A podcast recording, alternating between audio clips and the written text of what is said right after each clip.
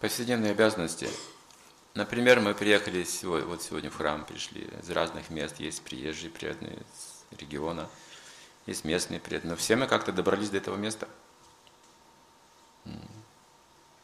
Кто-то из Ханты-Мансийска, кто-то из Надыма, кто-то из Сургута, многие. Так. Вот этот весь путь, который вы проделали, приравнивается к преданному служению.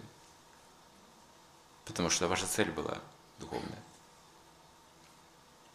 То, что вы садились в транспортные средства, то ли поезда, или самолеты, или машины, то, что нужно было платить деньги или покупать билеты, много всего приходилось делать. Пере, пере, пере, переходить с места на место, какие-то там багажи таскать и потом устроиться. Все, так много было. Это все приравнивается к преданному служению, все, что вы сделали. Потому что цель была духовная.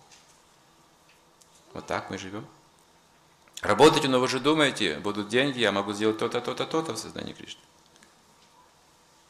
Все это связано с преданным служением. Йога есть, связь есть. Кто-то тяжело работает и думает, а потом я съезжу в Дхаму, будут деньги, я поеду в Риндаван. Все, это уже преданное служение. Можно еще